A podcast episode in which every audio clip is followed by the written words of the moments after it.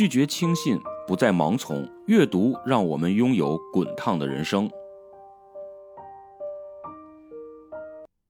各位晚上好，我是主播陈老师啊，欢迎收听我的节目。有一段时间没在节目里跟大家叨叨了哈，最近俗务牵绊啊，杂事儿太多啊，这个今天终于抽出空来给大家录这期的节目。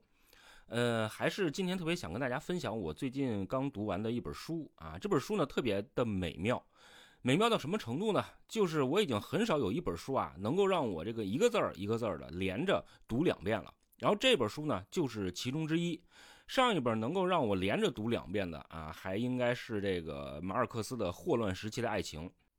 当然，在我人生的长河当中啊，很多书啊，我都是重读过啊。毕竟咱这卡尔维诺老师曾经说过，他说经典啊，就是你在重读，而不是正在读的书。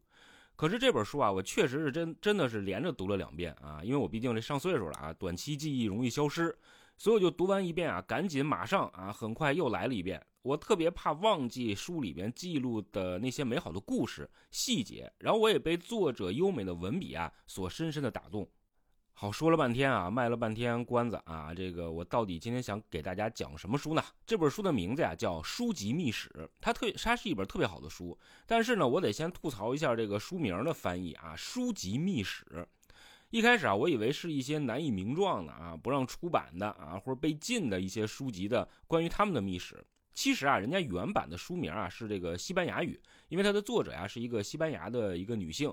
啊，然后它原版的这个书名啊，反正我也不会念啊，西班牙语嘛。但是我知道啊，它直译过来的意思，我查了一下，《书籍秘史》这本书的原书名的意思，直译过来的意思是什么呢？叫一个芦苇的无限。那为什么是芦苇呢？在这儿啊，这芦苇啊，特指的是这个地中海地区的一种芦苇。当年啊，古埃及啊，把这种芦苇啊当做记录文字的材质。所以啊，一个芦苇的无限，其实啊是一种隐喻，昭示着这本书啊讲的就是关于书籍的历史。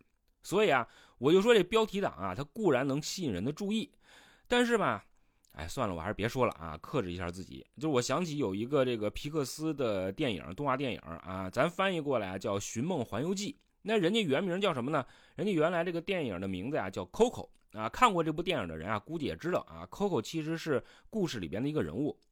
好，咱们说回这本书，呃，这个书籍秘史啊，讲述了书籍和人类的关系。它讲了人类第一座图书图书馆的由来，讲了人类烧书的历史，等等等等，有很多特别精彩的故事和人物。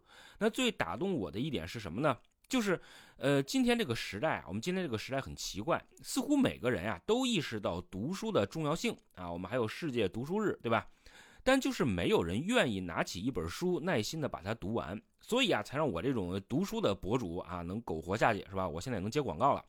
可以说啊，今天我们这个时代，短视频读图啊才是主流。然后有一天，我周围有个朋友就问我，他说：“如果你不看抖音的话，你从哪里去获取知识和信息呢？”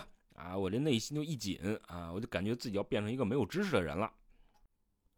那《书籍秘史》这本书啊，就给了我一个让我很认同的观点啊。他说，拥抱变化呀，自然没有错。但是那些经过历史文化的流变而沉淀下来的东西啊，那些经典是不是更值得我们去珍视呢？因为变化新的东西啊，很有可能就是转瞬即逝的。你还没赶上潮流，他们可能就已经消失不见了。所以啊，我们真的有没有必要去追求那些新潮的新鲜的东西？或者我们有没有必要那么的努力的去抓住时代潮流的这个发展的方向呢？书籍啊，它是记忆，是文化的精髓，也是一种传承啊，也是我们挣脱眼前这一亩三分地儿啊，去寻找未知世界的一个望远镜。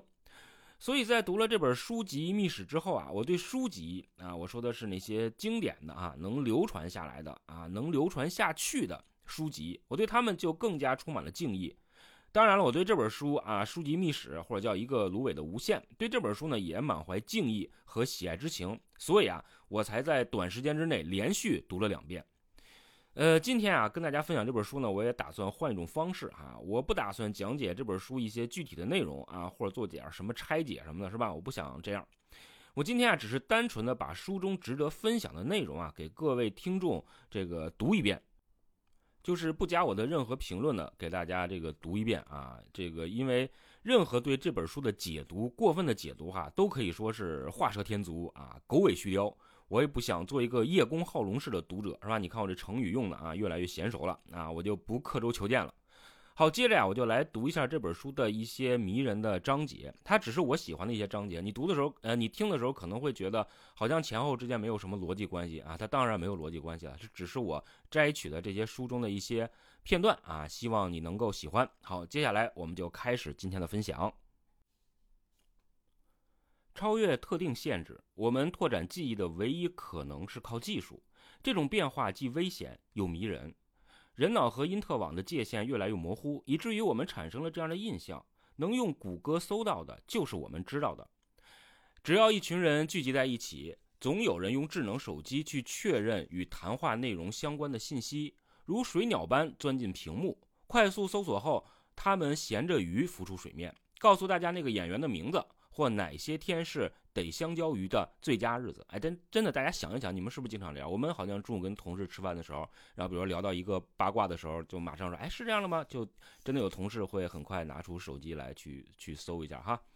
呃，韦格纳从二十世纪八十年代起做了一些实验，他认为啊，如果能记住重要信息存储在哪里，哪怕没有记住信息本身，我们也是在拓展思维的疆土，这是他交互记忆理论的基础。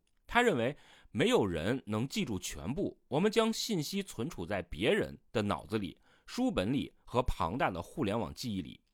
字母表啊，是一项比因特网更具革命性的技术。它第一次构建了共同记忆。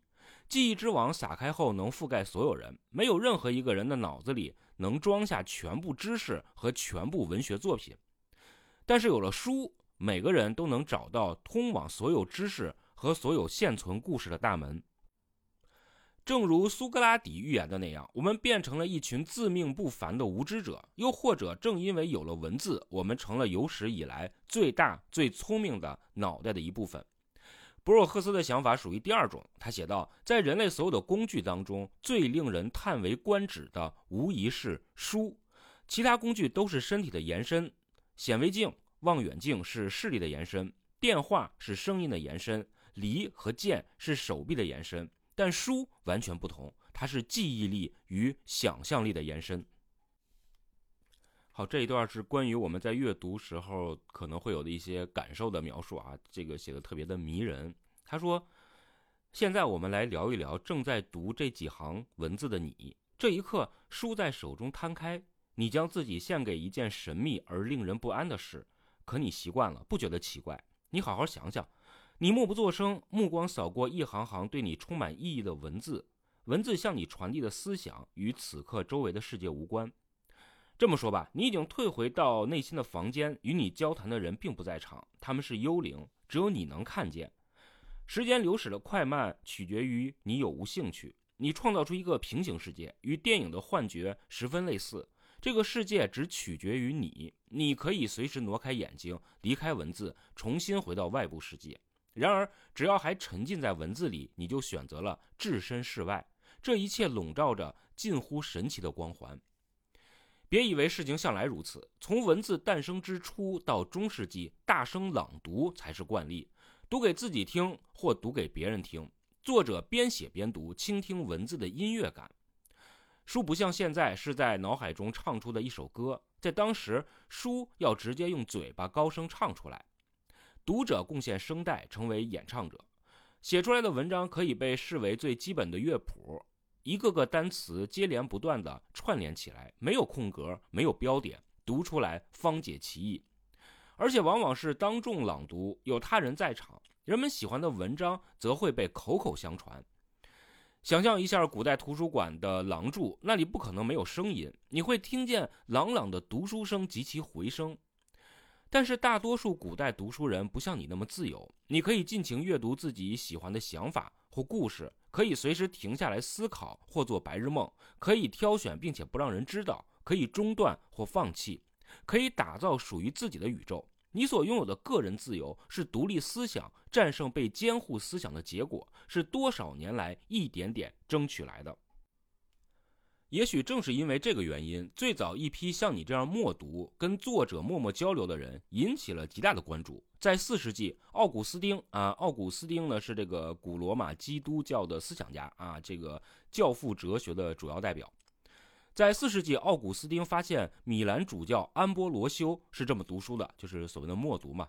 然后疑惑地将他写进了忏悔录里。这是第一次有人在他面前这么读书，显然他觉得这不同寻常。奥古斯丁告诉我们，安博罗修读书时啊，他的眼睛在书页上游走，脑子里理解着文字的意思，嘴里却不出声。他对此感到非常的诧异。他发现这位读者虽然身体就在他旁边，心却不在，早就飞到更自由、更流畅的世界里去了。那个世界是他自己选的，他身不动，心却在旅行，还不告诉别人他去了哪儿。这幅景象令他费解，令他神往。你是一位很特别的读者，拥有许多富有创新精神的前辈。你我之间自由而隐秘的无声对话，是一项了不起的发明。接下来这段也特别有意思，他讲的就是说，在我们，比如说我们小的时候，在学会文字之前啊，通常我们每天晚上妈妈会给我们念书，他觉得这是一个特别美妙的过程，它是介于我们。呃，口口相传，然后到我们能够掌握文字之间的这个过渡阶段，这个阶段也非常的美啊。他是这么写的，他说：“正在读这本书的你，也在口传世界中生活过多年。从牙牙学语到读书识字这个阶段，语言只存在于声音中，处处可见由字母组成的无声的图画。可他们对你来说没有意义。掌控世界的成年人，读书识字的成年人，他们都能懂。”你不太明白那是什么，也不太在乎，反正能说话就行。生命中最初的故事都是从耳蜗里听进去的，不是用眼睛看进去的。后来你上学了，学习了笔画、圆圈、字母、音节，在小尺度上完成了人类经历过的从口传世界到文字世界的过渡。妈妈每晚都会坐在床边给我讲故事，她是游吟诗人。我是痴迷的听众，时间、地点、表情、沉默，是我和妈妈之间的仪式，永远不变。他的眼睛去找上次读到哪儿了，往后退几句，把故事连上。故事就像一阵清风，吹走了白天的所有烦恼和晚上的所有恐惧。讲故事的时间对我而言，就是暂时的小小天堂。后来我懂了，所有的天堂都是如此。简单短暂，声音，我听到了妈妈的声音和通过她讲的故事想象出来的声音，水花击打船舷的声音，雪被轻轻踩踏的声音，双剑碰撞的声音，箭嗖的射出去的声音，神秘的脚步声，狼嗷呜嗷呜的叫声，门后的窃窃私语声。妈妈和我靠得很近，比任何时候都近。我和他同时出现在两个地方，书里和书外这两个平行世界。卧室的钟滴答作响，走了半个钟头。故事里已经走了好多年。妈妈和我既单独在一起，又被书里的许多人、许多朋友、许多间谍所包围。那些年，我的乳牙一颗颗的掉。妈妈给我讲故事时，我最爱一边听一边用手指去咬乳牙。感觉牙根松动，晃得越来越厉害，最后终于掉了下来，流出几丝咸咸的血。我把牙齿放在手掌上看，童年啊正在破碎，在身体上留下几个洞，沿途扔下一些白色的碎片。听故事的日子很快就结束了，尽管当时的我并不知道。讲到特别惊心动魄的片段时，追捕凶手正在接近，即将发现什么。叛变的信号，妈妈总会清清嗓子，假装喉咙痒，咳嗽几声。她说已经到了第一处我们约定好要停下来的地方。她说我不能再讲了。这时我便露出绝望的神情，恳求他别别停下呀，再讲一点点。我累了，拜托再讲一点点。我俩演完这一出小戏，他便接着再往下讲。我当然知道他在骗我。但他总能吓到我，最后这次他是真的停下不讲了。他会合上书，亲亲我，将我独自留在黑暗中，自己回到成人的夜晚世界，去过秘密生活了。大人们的夜晚充满激情、神秘，令人翘首以盼。对小孩子来说，那是另一个国度，是禁区。合上的书就在床头柜上，安静而固执地将我拒之门外。即便我在夹着书签的地方打开书也没用，我只会看见一行行的蜘蛛腿，他们连一个单词都不愿意告诉我。没有妈妈的声音，魔法就不会变成现实。阅读是一种巫术，没错，它可以让书里奇怪的黑虫子说话。那时候，我觉得书就是纸做的巨型蚂蚁窝。好，接下来这段我们读的是烧书的历史哈。要知道，这个人类的烧书的历史啊，和书籍的历史可以说是一样漫长的。呃，他是这样写的：他说，华氏四百五十一度是书会着火燃烧的温度。雷布雷德伯利将其选中啊。这个雷布雷德伯利啊，我解释一下，他是美国的一个科幻小说作家啊，代表作呢就叫《华氏四百五十一》。雷布雷德伯利将其选中。作为自己未来主义幻想小说的书名，或许并没有那么未来。故事发生在某国禁止读书的黑暗时代，消防员们已经不再忙着灭火，而是负责去烧不听话的市民私藏在家里的书。政府下令所有人必须快乐，而书里充满着有害的想法。独自读书啊，还容易忧郁。作家散布邪恶思想。国民应当被保护起来，免受荼毒。被追捕的异议分子躲在城市周边的森林里、马路上、被污染的河岸边、废弃的铁轨边。他们扮成流浪汉的模样，在星光下不停地赶路。他们背书，将整本整本的书装进脑袋里，谁也看不见，谁也猜不到他们的存在。起初并没有经过计划。每个人都有一本自己想要记住的书，而且也确实记住了。然后二十多年里，他们在旅途中互相碰面，于是就建立了这个组织，制定出一个计划。他们把背下来的书讲给我们的孩子，然后让我们的孩子去等待另一代人。等战争结束了，某一年的某一天，他们又可以把书重新写下来。人们会被召集起来，一个接一个的背出自己知道的那部分。我们会把它打印出来。倘若遇上另一个黑暗时代，我们也许就得把这件该死的事情重新再做一遍。他们目睹心爱的书被烧毁，只好踏上漫漫逃亡路。他们始终担惊受怕，唯一笃定的便是冷静眼神后装在脑袋里的书。这部小说啊，看似反乌托邦预言，其实不然。类似的事情真的发生过。公元前二百一十三年，当一群古希腊人想在亚历山大港收集全世界所有的书时，中国的秦始皇下令将王国之内的所有书，除农业、医药及占卜类，尽数焚毁。他想让历史从他开始，想抹掉过去，因为反对者们总是对过去的皇帝念念不忘。据史料记载，计划被无情的完成了。秦始皇恨书，于是千万卷书被焚，包括所有儒家典籍。皇帝的爪牙们挨家挨户的搜，将抢走的书扔进火堆里烧。四百多位文人因抗命惨遭活埋。公元前一百九十一年，新王朝建立，那些被焚毁的书，许多都被重写下来。读书人冒着掉脑袋的危险，将整本整本的书悄悄装进脑袋里，对抗战争、追捕和负责烧书的人。特别动人的一个故事哈，还有还有啊，继续念。无独有偶，亚历山大占领博塞波斯后，放火烧城，一把火烧掉了拜火教圣典阿维斯陀的所有抄本。信徒们之所以能把圣典重写下来，也是因为他们一字一句全都记得。在布雷德伯利创作反乌托邦小说的同时，苏联正处于斯大林铁腕统治时期。安娜·阿赫玛托娃正在创作令人心碎的长诗《安魂曲》，她一点一点地写，她的十一位朋友一点一点地背，这样万一安娜惨遭不测，还能帮她把作品留下来。其实，书写与记忆并不矛盾。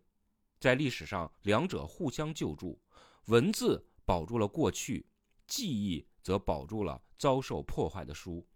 呃，可以说，在这个整整本书里边，我最喜欢的一句话就是这句话啊。他说：“文字保住了过去，记忆则保住了遭受破坏的书。”好，接下来我们读一个这本书里边提到的，在二战的过程中啊，那个纳粹集中营里边的一个故事。他说，纳粹集中营里也有图书馆，馆藏是这么来的：先从新囚犯身上没收一批书。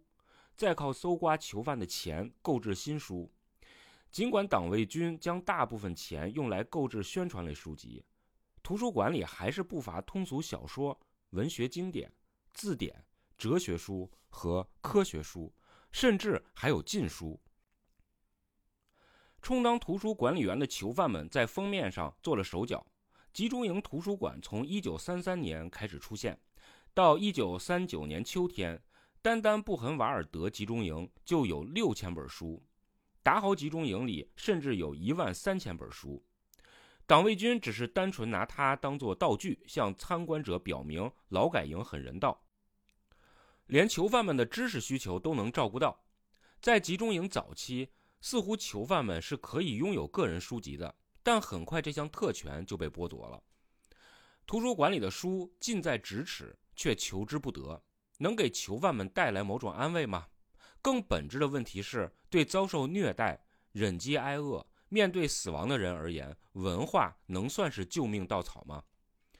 呃，我们有个发自肺腑的强有力的例子：歌德在《达豪》的作者尼克·罗斯特是一名德语文学的荷兰语译者。二战中啊，甚至在德国入侵他的祖国荷兰后，他始终致力于出版让纳粹不悦的。德国作家的作品。此外，他还是共产党员，这简直是双重挑衅。一九四三年五月，他被捕并送往达豪集中营，先是进医务室看病，后来被留在医务室做行政工作，不用在露天做苦力，累得半死，或在军工厂做牛做马。但是在医务室工作既幸运又危险，要是被人注意到。发现你其实是个没用的寄生虫，你很容易就会被送上开往灭绝的火车。囚犯们的日子过得很苦，对盟军的推进毫不知情，很多人因伤寒肆虐和食品短缺死亡。尼克说，一位狱友受得拖刑，连假牙都嫌大，套不上去。囚犯们越来越觉得自己快熬不下去了。在这种情况下，尼克做了好几个危险的决定。第一。写日记，他千辛万苦地弄到纸，每天躲起来写几行，再藏好。集中营解放后，这本日记出版了。奇怪的是，里边记录的不是贫苦的生活，而是他自己的想法。他写道：“说饿肚子的人就会饿肚子，说死亡的人会第一个死亡。我觉得维生素 L，它指的是文学，和 F 指的是未来 （future） 是最好的养料。”他写道。我们所有人都会互相感染，我们所有人都会死于营养不良，因此更要多读书。他写道：“这话终究没错，经典文学能帮你，能赐予你力量。”他还写道：“当一个人别无选择时，最体面的方式是跟修昔底德、塔西佗和普鲁塔克这样的逝者一起生活在马拉松或萨拉米斯。”尼克第二个危险的决定是组建地下读书小组。一个友善的囚犯头子和几个医生答应从图书馆借书出来给读书小组的成员看。要是弄不到书，他们就回忆过去读过的句子，一起讨论。大家原本来自欧洲不同的国家，可以就本国文学做简单的介绍。他们担惊受怕，偷偷摸摸地站在床间，派个人望风。只要德国人出现，就立刻示警。一次，平常对他们睁一只眼闭一只眼的囚犯头子生气了，让他们赶紧散了，还说了些难听的话：“闭嘴，别再废话啰嗦了。要是在毛特豪森，非得为这事儿把你们毙了不可。这里简直没规矩，就是个该死的幼儿园。”读书小组的两名成员在脑子里写书，一本是有关专利权的著作，另一本是个儿童故事。写给即将在废墟中成长的儿童。当囚犯们住的大棚在轰炸中颤抖时，伤寒肆虐，有些医生为讨好党卫军，索性让病人大量死亡时，他们在聊歌德、里克尔、斯汤达、荷马、维吉尔、尼采。死亡一直在改变读书小组的人员组成，最大的凝聚力来自尼克，是他在支撑小组，努力试探和争取陆续前来的病人。朋友们叫他吃纸的荷兰疯子。集中营里不让读书写字，他就偷偷写日记作为反抗。死亡的人越来越多，但他坚持行使思考的权利。一九四五年三月四日，离解放还差一个月，解放指日可待，但他并不知情。他感觉自己正在生与死之间徘徊。他写道：“我拒绝谈论伤寒、狮子、饥饿与寒冷。”他知道所有这些痛苦。他全身都亲身体验过，但他认为纳粹在利用这些痛苦，不把他们当人，让他们陷入绝望。罗斯特不想去关注杀人机器，他迫不及待的、深信不疑的抓住文学这根救命稻草不放。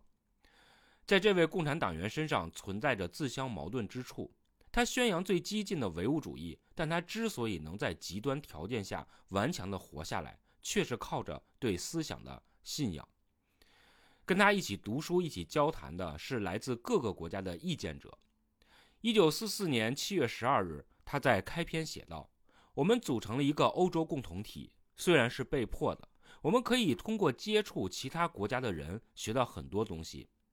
虽然博学的历史书上不是这么写的，但我更乐意认为，欧盟其实诞生于纳粹集中营铁丝网里一个危险的读书小组。”好，我们接着读，呃，我摘选的最后一部分吧，啊，也是我最喜欢的一部分，就是我在开头里边跟大家讲到的这个这本书的一些精髓。我们应该对书籍保持一种什么样的态度？就是书籍是不是真的会，呃，消失不见？这是作者的观点，我非常认可他。他说，灾难论者早就预言过我们最坏的情形，书籍已濒临灭绝，不久之后，他们就会永远消失。败给相对不费脑子的休闲方式和野蛮扩张的互联网。生活在新千年的我们，知道这一预言与我们的真实感觉相符。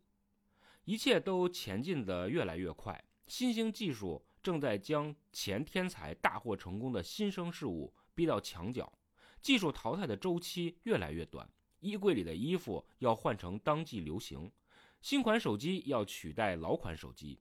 各种设备经常要求我们升级软件和应用，新事物正在吞噬旧事物。如果我们不警惕、不时时关注，世界就会跑到我们前面去。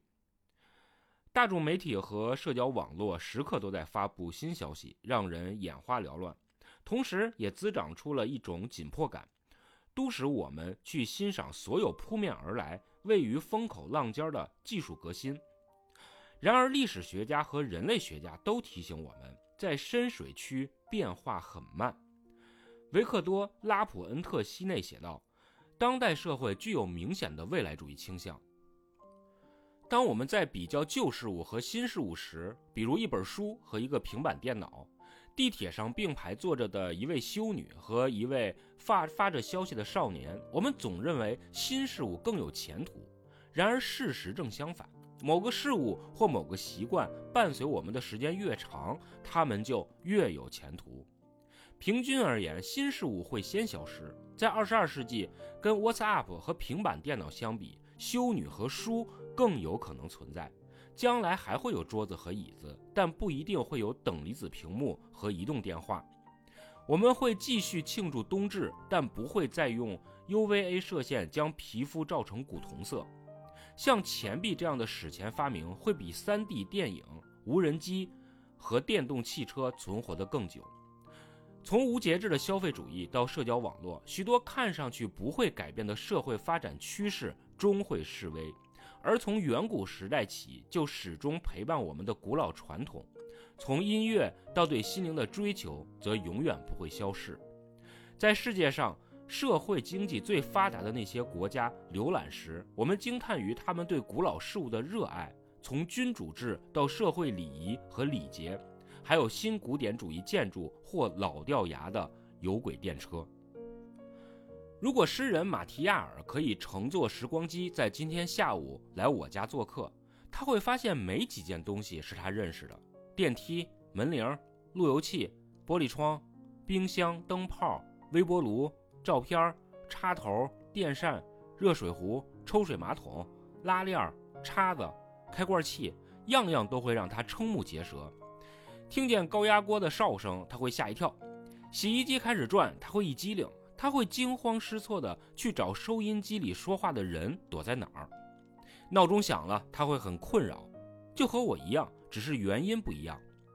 一眼望去，面对胶布、喷雾器、开瓶器、拖把、钻头、烘干机、柠檬榨汁器、唱片、剃须刀、尼龙搭扣、订书机、口红、太阳镜、吸奶器、卫生棉条，他会感到一头雾水。但我的书会令他很自在。他会一眼认出那是书，他会把书拿出来，打开并翻页，用食指指着一排排文字读下去。他会松一口气，因为他的世界总算有东西留了下来。因此，对于铺天盖地的有关书籍命运的灾难论，我想说，对书多些敬意吧。几千年来，那么多古代文物都没留下，能留下的那些生命力都极强。很难被替代，它们的基本设计和凝练简洁导致没有大幅改进的空间。它们经历了许多考验，特别是多少个世纪以来的时间的考验，没有更好的替代品来取代其功能，顶多是在材质或配件上做小的调整。它们在各自的应用领域近乎完美，因此我认为书籍或在印刷术发明之前非常类似书籍的物品。未来仍会是阅读的主要载体。